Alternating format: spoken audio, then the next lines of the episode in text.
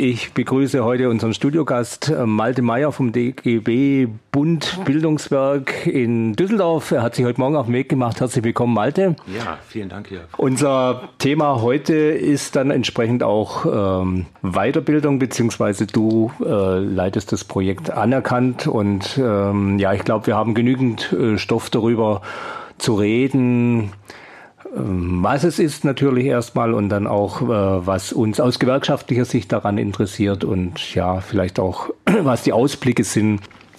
Also gesellschaftlich, gesamtgesellschaftlich gesehen, muss man, glaube ich, äh, zurzeit so ein bisschen den Eindruck haben, dass äh, äh, an vielen Schrauben äh, gedreht wird, um erreichte äh, Fortschritte rückgängig zu machen. Aber man darf auch nicht vergessen, dass es viele Gegenbewegungen gibt, äh, die auch Hoffnung machen und äh, ähm, zum Beispiel von Schülerinnen und Schülern ausgehen, um so einen kleinen Brücke zu unserem Thema Bildung und Weiterbildung zu schlagen. Ähm, ich nehme an, du sprichst die Fridays for Future Proteste an. Ähm, fällt das für dich unter den Begriff Weiterbildung auch? naja, klar, äh, könnte ja, ist ja vielleicht gar nicht so weit weg, oder? Es fällt für mich unter den Begriff politische Bildung. Mhm. Äh, politische Bildung, die nicht im Seminarraum oder im Unterrichtsraum stattfindet, sondern tatsächlich äh, erworben wird durch praktische Einmischung in gesellschaftliche Konflikte. Und äh, ich glaube, dass die Schülerinnen und Schüler, die da äh, auf den Straßen sind, aber auch die äh, Studis, die morgen bei dem nächsten großen Klimastreik mit protestieren werden, enorm viel lernen in den Diskussionen, die sie miteinander führen, auch als Reaktion auf die ähm, Resonanz, die sie im öffentlichen Raum erhalten, die äh, Spannungen, die sich daraus auch im privaten Umfeld ergeben und so weiter. Ich glaube, dass das eine enorm, äh, enorm politisierende Erfahrung ist, die lange nachwirkt und insofern ein großer Beitrag zur politischen Bildung, Bildung ist. Ja. Mhm. Äh, ja, auch äh, wenn ich mir vorstelle, also ich kann mich zu meiner Schulzeit erinnern, wir hatten einen ein, keinen Streik organisiert. Oh Gott, oh Gott, also das wäre nicht im Bereich des Denkbaren gewesen. Aber wir hatten eine äh, Demonstration, damals in meiner Heimatstadt in Esslingen, organisiert. Und zwar gab es ein Gymnasium, die haben Projektgelder abgegriffen für modernen Fünfkampf. Und da ist ja auch eben Schießen mit dabei. Und das war also für uns hier geht ja gar nicht und Vorbereitung auf den nächsten Krieg. Und, äh, wir bekamen da fast 1000 Leute zusammen. Also die das Thema brannte den vielen Schülerinnen und Schülern unter Nägel, aber wahrscheinlich auch mit, weil, weil wir gesagt haben, wieso kriegt die eine Schule so viel Geld? Da wurden ja auch Pferde dann dafür angeschafft. Also gehört ja auch Reiten dazu. So, aber das war eigentlich unser politisches Umfeld. Da gab es keinen richtigen Zusammenhang mit äh, Schule und Bildung. Und heute wird durch Fridays for Future der ja schon hergestellt. Also die politische Bildung ist ja nicht nur die, das, ähm, äh, das Thema, sondern es ist ja auch bewusst die Planung, es während der Schulzeit als Streik stattfinden zu lassen. Genau, ja. Das also ähm, geschieht natürlich auch manchmal sozusagen im Einvernehmen mit den Lehrkräften. Also da, wo ich herkomme aus Köln, da gibt es tatsächlich viele Lehrerinnen und Lehrer, die es auch von sich aus unterstützen, wo es gar nicht so die großen Reibereien an der Schule gibt. Aber es gibt natürlich auch andere Schulen, wo äh, diesen Streikaktionen also mehr Steine in den Weg äh, gelegt werden. Also es ist jetzt nicht ganz so konsensual, wie das sozusagen manchmal den Eindruck äh, äh, erweckend mag. Hm. Ja, wobei die Masse macht's, ne? also da, äh, in Mannheim war das ja, glaubt, dass da versucht wurde, mit Sanktionen vorzugehen. Das geht dann halt irgendwann mal, genau. verliert man da halt. Ne? Genau. Ja, Malte, erzähl uns doch mal bitte, was denn eigentlich dein Aufgabengebiet überhaupt ist. Ja. Ich arbeite beim DGB Bildungswerk Bund in Düsseldorf in einem kleinen vom äh, Bundesbildungsministerium finanzierten Projekt zusammen mit meinem Kollegen Falco Blumenthal. Und das Thema dieses Projektes ist seit nunmehr fünf Jahren die Anerkennung ausländischer Berufsqualifikationen und insbesondere wie ähm, betriebliche Interessenvertreterinnen und Interessenvertreter ähm, geschult und informiert werden können, dass sie in der Lage sind, äh, betroffene Kolleginnen und Kollegen ähm, zu unterstützen, in dem äh, Anliegen, ihre im Ausland erworbene Berufsqualifikation anerkannt zu bekommen. Das ist äh, unsere Aufgabe, die wir machen. Wir äh, nutzen dafür das äh, Mittel von Informationsveranstaltungen. Wir schreiben selbst Broschüren, wir machen Seminare. Ähm, wir kommen auch zu solchen Terminen wie hier. Wir kommen auch zu gewerkschaftlichen Gremiensitzungen und erklären, was es mit Berufsanerkennung äh, auf sich hat. Das ist im Prinzip so ein bisschen die, der Inhalt unseres Projekts. Kannst du uns mal den die Realität, den Zustand beschreiben, was es bedeutet, also warum das überhaupt wichtig ist, Berufsanerkennung in, in Deutschland? Mhm. Also zahlreiche Leute, die aus dem Ausland zugewandert sind, haben ja tatsächlich bringen eine Reihe von beruflichen Kompetenzen äh, mit, ähm, versuchen hier in Deutschland natürlich auch auf dem Arbeitsmarkt und in der Arbeitswelt Fuß zu fassen, ähm, erleben aber, dass aufgrund ihrer äh, migrationsbedingt gebrochenen Erwerbsbiografie sie nicht entsprechend ihrer Qualifikation ähm, einen, einen Job finden, sondern äh, schlagen sich häufig mit Dequalifizierungserfahrungen äh, rum, machen äh, Jobs, die weit unterhalb äh, von dem liegen, was sie in ihrem äh, Herkunftsland beispielsweise gemacht haben. Und ähm, da ist es wichtig tatsächlich, dass äh, diese Leute zu ihrem Recht kommen, nämlich dass sie äh, in dem, was sie können und wissen, anerkannt werden. Das ist ähm, in Deutschland an ziemlich enge Voraussetzungen gebunden. Äh, die Voraussetzung ist nämlich, dass ähm, man tatsächlich auch Dokumente beibringen kann, mit denen man unter Beweis stellen kann, dass man den und den Abschluss erworben hat. Nun ist es so, dass in vielen Ländern äh, das Berufsbildungssystem nicht derart stark äh, formalisiert ist wie in Deutschland, wo sozusagen mhm. man für jede äh, Berufsausbildung einen Stempel und ein Zertifikat bekommt. Häufig lernt man auf der Arbeit, wie bestimmte Sachen funktionieren, kann sie dann auch, aber ähm, kann halt kein entsprechendes Dokument vorweisen und ähm, Tja, da gibt es nun verschiedene Möglichkeiten, wie man damit umgehen kann, sozusagen. Leute, die ein Dokument haben, die können tatsächlich ähm, schauen, ob sie das, ob ihre Qualifikation ähm, mit der in Deutschland für den Beruf notwendigen übereinstimmt oder gleichwertig ist, so ist die offizielle äh, Formulierung. Und wenn sie gleichwertig ist, dann haben sie tatsächlich auch äh, am Ende einen Bescheid, äh, der ihnen dokumentiert, ja, das, was du gemacht hast äh, und gelernt hast, das ist dem adäquat, was äh, hier in Deutschland auch gelehrt wird. Sozusagen. Und da gibt es mittlerweile auch ein Gesetz dazu? Oder? Auf jeden Fall gibt es ja. da ein Gesetz zu. also seit 2012 wurden bereits existierende Regelungen ähm, also ein bisschen zusammengefasst und vereinheitlicht und auch ein bisschen großzügiger äh, gestaltet im sogenannten Anerkennungsgesetz. Und dieses Anerkennungsgesetz regelt genau das Verfahren, wie so ein äh, Anerkennungsprozess abzulaufen sind, was die Voraussetzungen sind, ähm, welche Ergebnisse möglich sind. Es ist nämlich beispielsweise möglich, dass es eine volle Anerkennung bescheinigt wird. Es ist aber auch möglich, dass eine teilweise Anerkennung bescheinigt wird oder dass äh, ähm, die Berufsqualifikation gar nicht als gleichwertig äh, anerkannt wird. Das ist auch möglich. Und ja, also diese Verfahren sind relativ bürokratisch. Die Leute, die das durchlaufen, die machen auch sozusagen auf ihre Art und Weise nochmal Bekanntschaft mit der äh, deutschen, Büro Büro deutschen Bürokratie und deutschen Gesellschaft, auch mit der Formular- und Zertifikategläubigkeit sozusagen, die hier ja nach wie vor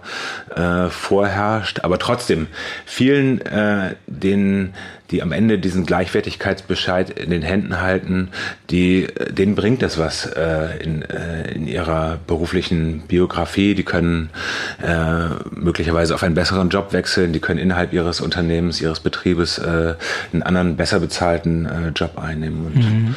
ist also im Grunde ist es ja ein Skandal. Ähm, was ist denn aus deiner Sicht die, die Ursache? Ist es wirklich diese deutsche Fetisch, dass man, wer keine Papiere hat, isst nichts oder, oder äh, steckt da auch ein politischer Hintergrund?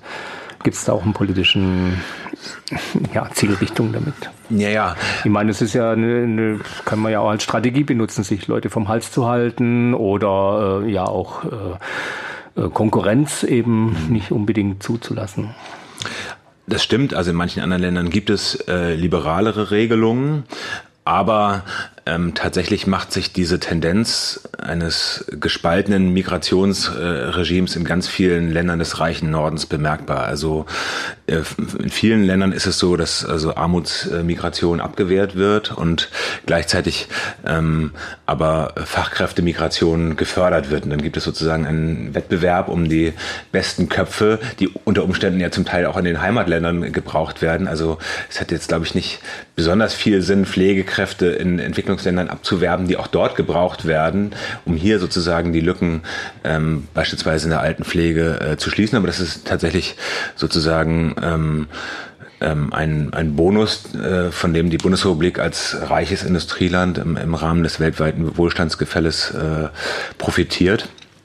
Und ähm, insofern gibt es natürlich sozusagen bestimmte äh, Voraussetzungen, die an die ähm, Anerkennung so einer Gleichwertigkeit gebunden sind. Das ist zum Teil natürlich auch sinnvoll. Wir wollen äh, alle, dass die Ärztinnen und Ärzte, die uns verarzten, tatsächlich das können, was sie, äh, äh was sie machen. Und deshalb ähm, ähm, gibt es ja ähm, reglementierte Berufe äh, tatsächlich, die man nur ausüben kann, wenn man tatsächlich auch diese Ausbildung absolviert hat. Und äh, äh insofern gibt es auch sachliche Gründe dafür, ähm, bestimmte äh, Berufszulassungen daran zu knüpfen, dass die Qualifikation tatsächlich äh, vorhanden ist.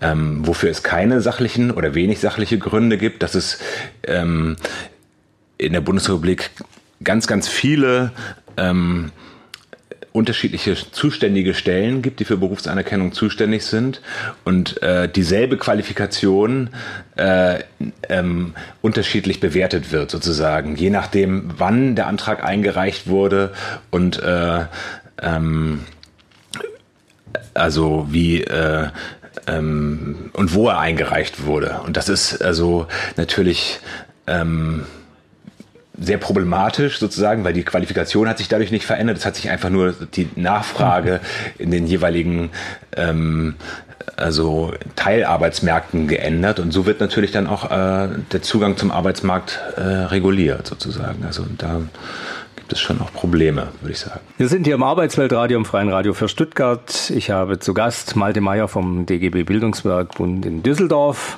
Und unser Thema heute ist Berufsanerkennung äh, und Weiterbildung. Ja, Malte, wir hatten jetzt hier quasi ein bisschen den theoretischen Einstieg, den Überbau. Äh, wie, wie sieht's denn in der Praxis aus? Ja.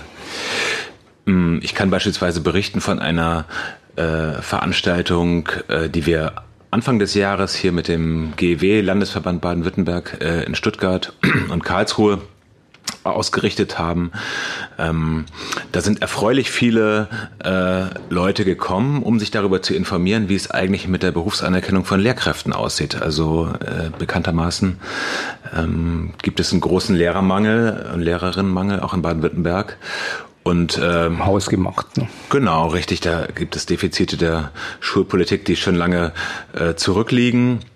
Und gleichzeitig gibt es aber viele, äh, insbesondere zugewanderte Lehrkräfte, die ähm, tatsächlich in ihren Heimatländern auch als äh, Lehrerinnen und Lehrer gearbeitet haben, gleichzeitig aber hier ähm, äh, Schwierigkeiten haben, ähm, diese Lehrberufsqualifikation tatsächlich äh, ähm, zur Geltung zu bringen und in den Schulbetrieb einzusteigen. Und ähm, ich war ganz äh, überrascht und auch ganz erfreut darüber, dass auf dieser Veranstaltung im Frühjahr in Stuttgart ähm, fast 100 Leute da waren, viele davon aus Syrien, geflüchtete Leute, die äh, über das ähm, IQ-Netz von dieser Veranstaltung erfahren haben, das Netz Integration durch Qualifizierung, also durch im Rahmen von Sprachkursen wurden sie darauf aufmerksam gemacht und die ähm, haben sich sehr stark dafür interessiert, welche Möglichkeiten sie denn haben, hier ihre Lehrberufsqualifikation äh, anerkannt zu bekommen. Und das, also da konnten wir und äh, Leute von den IQ-Fachstellen sozusagen den einen oder anderen doch äh, ganz wertvollen Hinweis geben. Zum Beispiel, ähm, dass es äh, vom Seiten der Bundesregierung auch einen Anerkennungszuschuss gibt. Also diese ähm, Beibringung der notwendigen Dokumente ist ja nicht ganz äh, unkompliziert. Man muss äh, die beglaubigen lassen, man muss die übersetzen lassen, äh, man muss die kopieren lassen, man muss die unter Umständen auch erst zunächst mal besorgen. Und um diese Kosten, die zu den normalen Verwaltungsgebühren für solche Verfahren noch hinzukommen, abzudecken, ähm, gibt es seit längerem unter anderem auch auf äh, Betreiben von äh, Gewerkschaften ähm, einen Anerkennungszuschuss. Also da kann man quasi die Quittungen einreichen, bis zu 600 Euro äh, von diesen Gebühren und sonstigen mit dem Verfahren verbundenen äh, Kosten erstattet bekommen. Und das ist doch äh, für viele eine große Hilfe, weil sie natürlich mit wenig äh, Mitteln hierher gekommen sind und ähm, gleichzeitig äh, aber hoffen, dass sie auf diesem Wege ähm, tatsächlich in den deutschen Schulbetrieb einsteigen können. Und auch da gibt es sozusagen ähm, unterschiedliche Chancen. Diejenigen, die sehr gut Deutsch sprechen, haben natürlich ein bisschen größere Chancen. Aber ein großes Hindernis, was es nach wie vor gibt, ist, dass äh, viele Lehrkräfte im Ausland nur einfach studiert haben. Äh, das ist einfach in den meisten Ländern äh, so üblich, während es in Deutschland so üblich ist, dass man zwei Fächer studiert. Und äh, manche Bundesländer sind in Anbetracht des Lehrkräftemangels schon dazu übergegangen zu sagen, okay, wir akzeptieren es auch, wenn wir nur die Qualifikation für einfach vorliegen haben, dann können die Leute auch in den Schulbetrieb einsteigen und manche andere Länder also zögern da noch. Und ähm, insofern gibt es so bundesländerspezifische Unterschiede, die aber auch zeigen, wo die Möglichkeiten sind, wo die politischen Möglichkeiten der Verwaltung, der, der Ministerien, aber auch der Gewerkschaften sind, da noch äh, Sachen zu äh, verändern. Im Interesse der Betroffenen, der von Dequalifizierungserfahrungen oder Erwartungen betroffenen Leute, aber auch im Interesse natürlich der Schülerinnen und Schüler, die äh, äh, ansonsten na, äh, äh zusehen müssen, äh, wo ihre Unterrichtsstunden bleiben sozusagen und die einfach dann ausfallen. Ne? Also das heißt, äh, die gute Idee allein, dein, dein Arbeitsfeld, deine Aufgabe reicht noch gar nicht aus, sondern du brauchst andere Akteure mit im Boot. Äh, sprich, jetzt gibt es erstmal einen, einen Überbau, einen Vorbau, der, der Acker, der bestellt werden muss, um überhaupt zu einer Regelung zu kommen.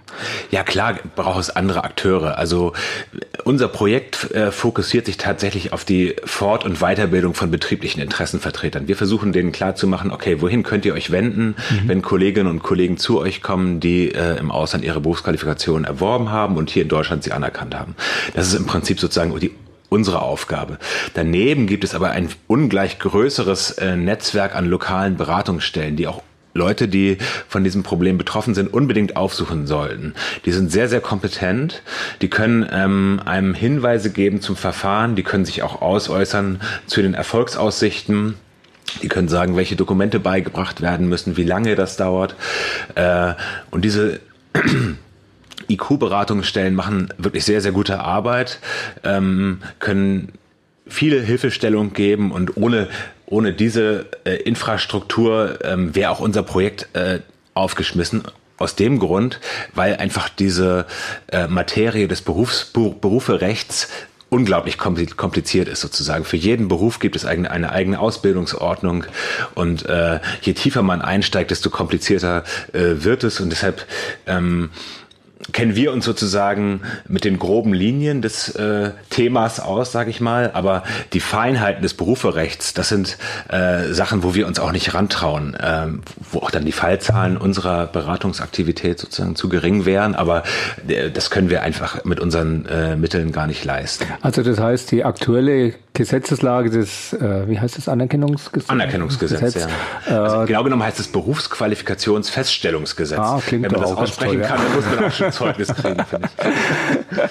Also das äh, heißt, es kann sein, dass das für Maschinenschlosser oder äh, äh, wie heißt das heutzutage, Mechatroniker mhm. oder wie auch immer, äh, gilt aber nicht für ähm, Nachrichtengeräte, Elektroniker oder oder ist man wenn schon über den Schritt so weit schon hinüber, dass man sagt, äh, man kann, äh, man deckt die meisten Berufe ab oder Berufsfelder? Doch, das, das ist schon der Fall. Also es handelt sich bei diesem Anerkennungsgesetz um so einen, ich glaube, der juristische Fachausdruck ist Mantelgesetz sozusagen, der dann wiederum bestimmte Regelungen in den einzelnen Beruferechten sozusagen nach sich zieht. Also das ist schon äh, bedacht und das Verfahren ist für ähm, Ausbildungsberufe aus dem ähm, Bereich der dualen Berufsausbildung beispielsweise häufig so geregelt, dass es eine zentrale Stelle gibt. Äh, das ist auch ein großer Vorteil. Die sitzt in Nürnberg. Das ist die IHK FOSA, so heißt diese äh, zuständige Stelle, die ähm, mittlerweile auch ein großes Repertoire an äh, Wissen sich angeeignet hat über ausländische Berufsqualifikationen und die vor Ort dann auf Grundlage von Dokumenten, also nicht auf Grundlage von Prüfungen oder persönlichen Anhörungen, sondern tatsächlich auf Grundlage von Dokumenten entscheidet, okay, ist diese Ausbildung, die im Ausland erworben ist, gleichwertig, ist sie teilweise gleichwertig oder nicht gleichwertig. Und ähm, das gilt sozusagen für einen Großteil der äh, Ausbildungsberufe äh, aus dem dualen System. Äh, von denen viele auch nicht reglementiert äh, sind. Also man kann sie auch ausüben, wenn man sozusagen diese Berufsausbildung nicht vorweisen kann. Wenn man seinem Chef sozusagen unter Beweis stellt oder seiner Chefin unter Beweis stellt, also ich kann das, ich äh, dann ähm, äh, kann man diesen Beruf auch häufig äh, so ausüben und muss nicht dieses komplizierte mhm. Verfahren mhm. durchlaufen. Und äh, wie, wie sieht es aus für Leute, die ja eben schon vor zehn Jahren, vor 15 Jahren gekommen sind, Hebammen aus Polen, 30 Jahre gearbeitet, im Beruf kommen hierher, bekommen ihre Ausbildung nicht anerkannt. Äh, gilt das auch rückwirkend? Haben die also ein Recht auf Gerechtigkeit heute oder wird der Schnitt gemacht und gesagt, äh, nee, also äh, das Gesetz zieht für die Menschen, die jetzt hier Nee, also bekommen. tatsächlich kann man auch äh, länger zurückliegende Qualifikationen äh, anerkennen lassen. Häufig hat das auch äh, einen großen symbolischen Wert äh, für die Leute. Ähm, das Gefühl, tatsächlich dadurch anerkannt zu werden oder besser anerkannt zu werden, ähm, ist tatsächlich auch für viele Leute eine Motivation, äh, diesen Schritt nochmal auf sich zu nehmen, so ein Verfahren äh, äh, zu durchlaufen. Was äh, ein Problem ist, dass äh, ja nach beispielsweise Auffassung der Bundesagentur viele Berufsqualifikationen äh, als entwertet zu betrachten sind, äh, wenn sie länger als fünf Jahre zurückliegen mhm. sozusagen. Und da liegt die äh, Bundesagentur für Arbeit sozusagen mit einem im, äh, auf der Linie auch von vielen äh, Unternehmern, die ähnlich sozusagen mit so zurück, weit zurückliegenden Qualifikationen äh, umgehen und sagen, ja, das mag sein, dass das äh, diese Berufsausbildung einmal absolviert worden ist, aber äh, das heißt jetzt noch lange nicht, dass die Person tatsächlich auch in diesem Beruf äh, praktizieren und arbeiten kann. Ne? Insofern also ist das mit diesen lange zurückliegenden Qualifikationen äh, nicht ganz so einfach, die tatsächlich auf dem Arbeitsmarkt verwertbar zu machen. Aber wenn jemand in dem Beruf gearbeitet hat? Genau. Dann äh, ähm, Genau, gibt es tatsächlich auch die Möglichkeit, äh, ähm, Berufserfahrung geltend zu machen in diesem Anerkennungsverfahren. Also das kann auch anerkannt werden. Das ist ein ganz guter äh, Mechanismus, insbesondere für Leute, die jetzt nicht den äh, diese lückenlose äh, Berufsausbildung dokumentieren können, äh, aber die sagen, okay, ich habe das und das äh, gearbeitet und ich kann das auch äh, äh nachweisen anhand von mhm. Arbeitszeugnissen beispielsweise. Ähm, für andere gibt es auch äh, Eignis- und Kenntnisprüfungen, äh, Eignungs- und Kenntnisprüfungen. Also das ist sozusagen noch eine weitere Möglichkeit, sozusagen sein ähm, Wissen unter Beweis äh, äh, zu stellen. Ja. Aber ein vorenthaltenen Lohn oder sowas einklagen, so ein Recht gibt es nicht dazu, oder? Rückwirkend. Hm, also das ist mir bisher noch nicht bekannt gewesen, dass das jemandem gelungen wäre, sozusagen. Also äh, wobei es diesen Fall natürlich tatsächlich gibt, äh, in, äh, auch häufig gibt, dass sich Unternehmen die Kenntnisse äh, ihrer Mitarbeiter zunutze machen, ohne äh, eine entsprechende mhm. Eingruppierung sozusagen. Mhm. Die wissen, was ihre Leute können, aber verzichten trotzdem darauf, sozusagen entsprechend das zu honorieren. Das zu honorieren. Das ist mhm. natürlich äh, schon auch ein äh, äh, ein Problem, das angegangen gehört. Zu Gast ist Malte Meyer vom Bildungswerk Bund. To have and to have not. Es gibt eine Weiterbildungsstrategie, eine nationale, äh, die alles gut macht oder nicht. Ähm, da musst du uns aufklären. Weiterbildungsall, Weiterbildung als Heilmittel ähm, erfüllt das seinen Zweck? Hm. Ja, ich weiß nicht, ob man es tatsächlich so sagen kann, dass in der öffentlichen Diskussion Weiterbildung als Allheilmittel äh, tatsächlich dargestellt wird. Aber ähm, die Weiterbildungsstrategie, die die Bundesregierung ähm, jetzt äh, vorgelegt hat und ähm, auch mit den ähm, Unternehmerverbänden und den Gewerkschaften abgestimmt hat, die ähm, äh, hat tatsächlich sozusagen zum Inhalt zu sagen, die großen äh, sogenannten Transformationsprozesse, äh, die vor Welt, Wirtschaft und Gesellschaft liegen, Energiewende, Digitalisierung und so weiter, ähm, die werden die Arbeitswelt fundamental umkrempeln. Bekannt ist ja das Beispiel, dass beispielsweise für die Produktion eines äh, Elektromotors ungleich weniger Leute äh, gebraucht werden als für die äh, äh, Produktion eines Dieselmotors. Hier in Stuttgart ist das ja sozusagen äh, aktuelles Thema. Ne? Das sage ich dir als energielangen Elektroniker, wo ich mal ganz früher in meinem Leben auch gearbeitet habe.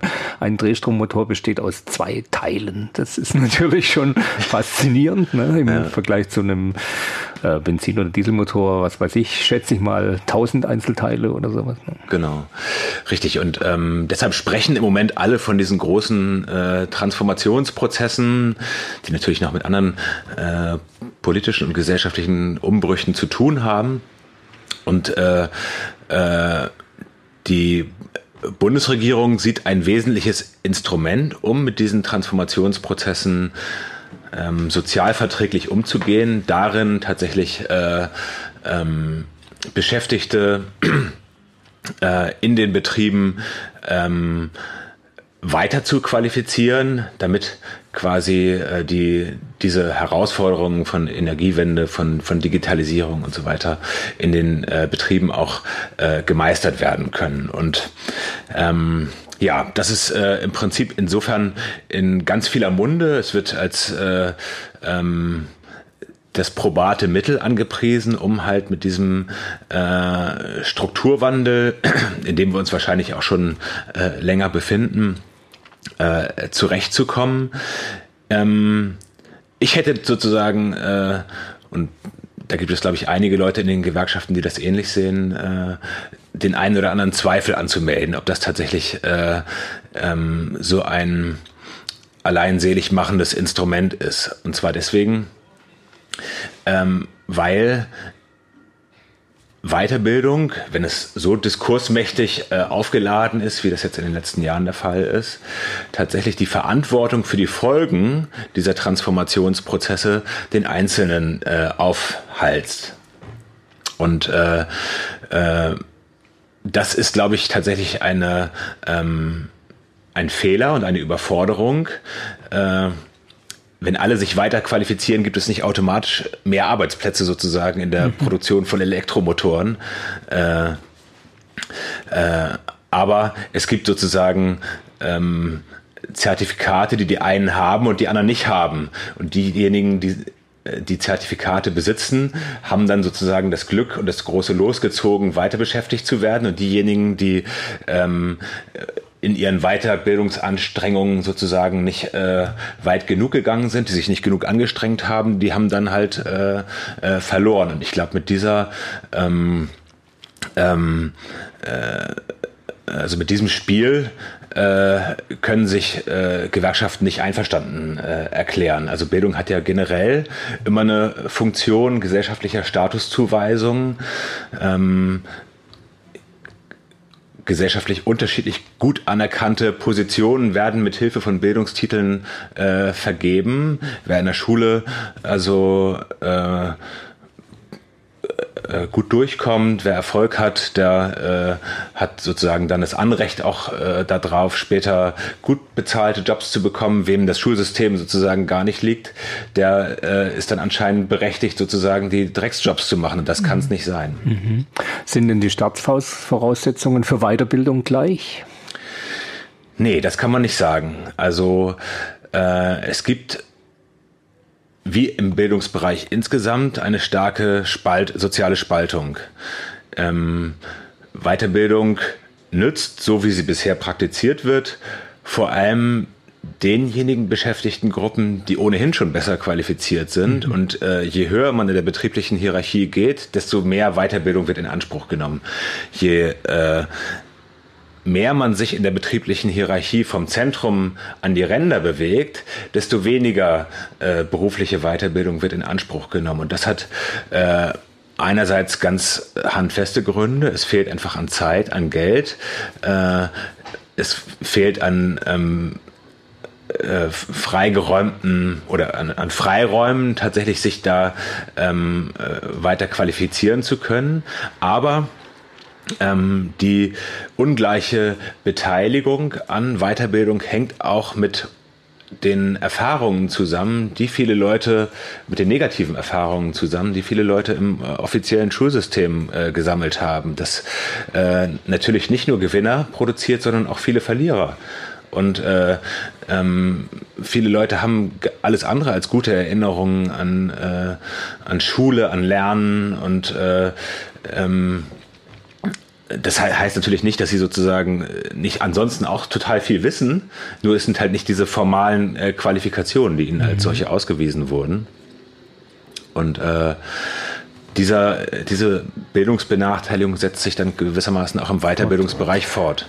Äh, wir reden ja hier hauptsächlich von beruflicher Weiterbildung. Äh, gäbe es einen Sinn zu sagen, die Schlüsselqualifikation, die Allgemeinbildung muss auf ein höheres Niveau gehoben werden? Also äh, Stichwort, wenn jemand in der Lage ist, überhaupt Texte zu verstehen, zu lesen, dann ist er auch in der Lage, ähm, eine Weiterbildung besser zu meistern, als wie wenn schon die Grundvoraussetzungen der der Fähigkeiten, äh, auch des Abstrahierens oder des Präsentierens, egal was, äh, äh, wenn die schon gestört sind, hm. sollte man nicht da ansetzen und sagen, also im Grunde äh, müssen wir das Terrain erstmal eröffnen. Hm. Vielleicht auch dahingehend, dass Leute gern lernen, das hm. ist ja auch nicht immer gegeben. Ja.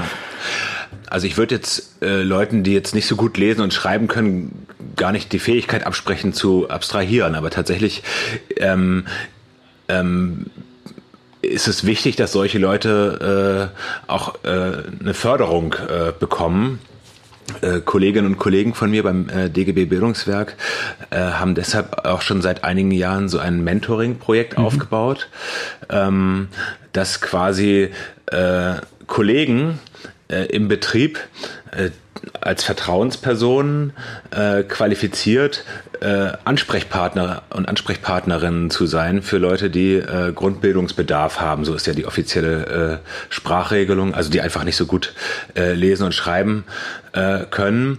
Und ähm, äh, Betriebsräte, Vertrauensleute, gewerkschaftliche Interessenvertreterinnen und Interessenvertreter eignen sich aus meiner Sicht, aber auch aus der Sicht äh, dieses Mentorprojekts also sehr, sehr gut dafür, tatsächlich auch ähm, Ansprechpartner äh, in solchen Fällen zu sein, weil sie den Kollegen sozusagen nicht von oben herab äh, begegnen, sondern auf Augenhöhe und sagen, äh, dass die und die Möglichkeiten gibt es für dich, deine äh, Lese- und Schreibfähigkeiten zu verbessern. Hier können wir dir helfen. Und äh, insofern ist das äh, ein ganz äh, wichtiges Projekt, was da angestoßen wurde und was auch von vielen ähm, betrieblichen Interessenvertreterinnen und Interessenvertretern auch in Anspruch genommen wird. Also da sind wir äh, sehr froh drüber. Das steht natürlich im Zusammenhang mit dieser ähm, äh, weiter äh, Alphabetisierungsdekade, äh, genau, wo versucht wird, diese wirklich unglaublich hohe Zahl an äh, sogenannten funktionalen Analphabeten, äh, die es in Deutschland gibt, auch zu äh, reduzieren. Ne? Mhm, mh. Äh, wir hatten ja eingangs in diesem Blog gesprochen von der nationalen Weiterbildungsstrategie. Gibt es aus deiner Sicht da eben äh, ja, weiße Flecken, Leerstellen? Also müsste man korrigieren, nachbessern hm. oder zielt sie in eine ganz falsche Richtung? Oder vielleicht nicht ganz falsch, aber äh, Entschuldigung, produziert sie eventuell ja. fortlaufend Ungerechtigkeit? Ja, also insofern diese äh, Weiterbildungsstrategie dazu tendiert, ähm, gesellschaftliche Problemlagen äh, zu individualisieren, ähm, handelt es sich sozusagen um ein Grundproblem, was äh, angegangen werden muss und wo darauf bestanden werden muss, dass es eine primäre Ungleichverteilung von Armut und Reichtum in dieser Gesellschaft gibt. Und solange die nicht gelöst ist, kann man viel äh, auf Weiterbildung setzen. Das wird daran aber nicht groß was ändern, sozusagen. Also es muss tatsächlich an der Primärverteilung äh, sich was ändern, damit diese starke soziale Ungleichheit, die wir in Deutschland haben, sozusagen äh, ähm, abgebaut wird. Ähm, das zum einen. Zum anderen ähm, haben sich Gewerkschaften im Rahmen dieser äh, von der Bundesregierung initiierten Beratungen auch dafür eingesetzt, tatsächlich das Recht auf Bildungszeit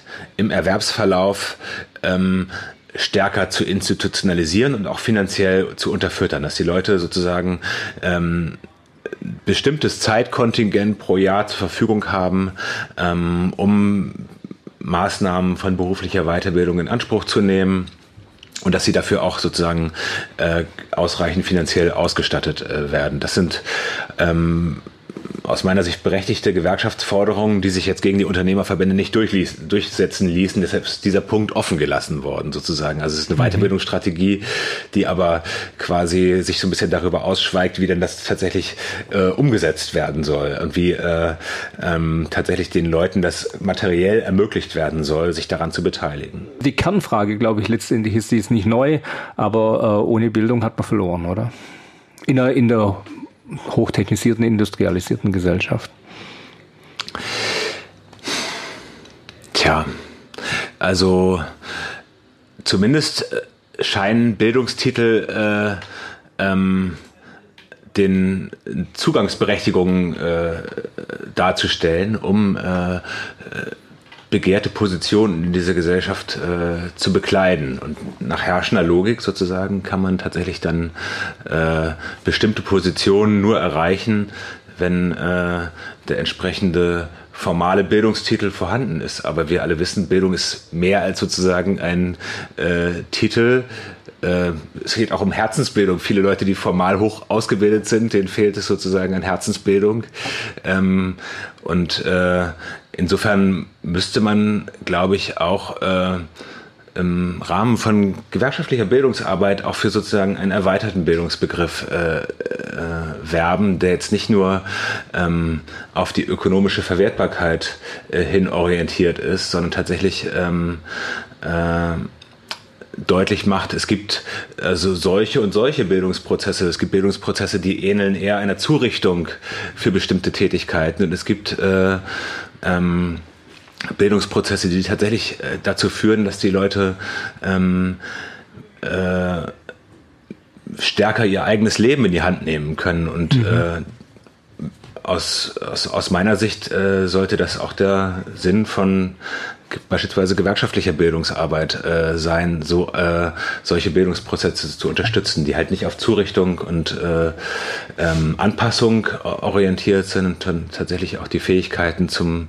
Infragestellen von herrschenden Verhältnissen, zum, zum Verändern der Gesellschaft. Das ist ja auch eine Kompetenz, die äh, äh, ungleich verteilt ist, sozusagen in dieser mhm. Gesellschaft, äh, ver vermittelt und äh, bekannter macht. Da schließt sich ja der Kreis, weil so hat man ja angefangen mit Fridays for Future. Das war eine, wenn man so will, eine Bildungskompetenz in eigener Sache ist. Also da machen sich junge Leute aufgrund ihres Erfahrungskanons und man muss ja auch sagen, ihrer äh, ihre Ängste, die jetzt mal zu diesem Zeitpunkt wahrscheinlich noch nicht sind, äh, bekomme ich, verdiene ich genügend Geld, kann ich meine Rente zahlen, sondern ihre Ängste sind, äh, geht der Planet kaputt und äh, die ja im Grunde es umsetzen. Ne? Das ist ja auch eine Form von Herzensbildung, hast du vorher gesagt. Aber Oder von politischer Bildung. Von das politischer halt ganz Bildung, unterschiedliche ja. Facetten von Bildung. Man darf da nicht sozusagen nur auf die zertifizierte Form von Bildung äh, schauen. Das gilt auch für viele äh, Leute, die äh, zugewandert sind sozusagen.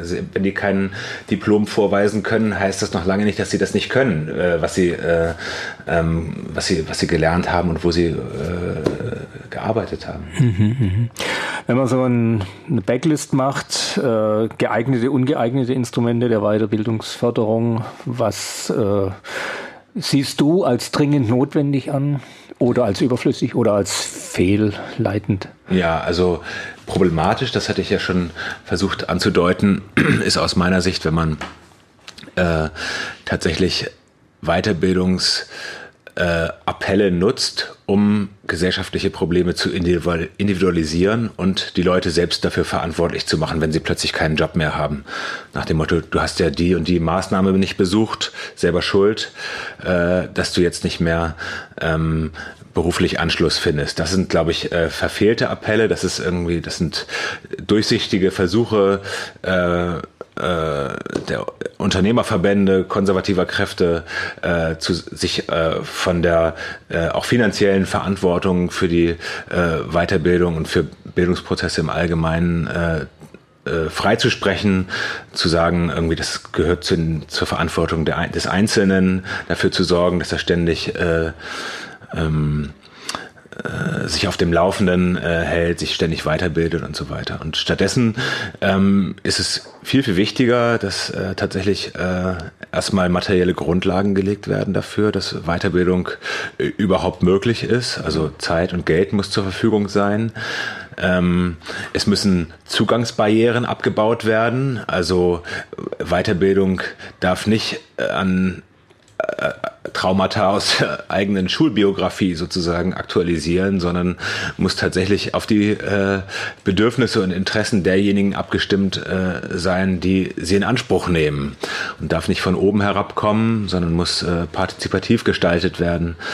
Äh, und also das scheinen mir schon ein paar wichtige Voraussetzungen äh, zu sein, damit das äh, ähm, mit der Weiterbildung äh, nicht zu einer, ähm, na, wie soll ich mal sagen, gesellschaftlichen Verantwortungsumkehr äh, wird.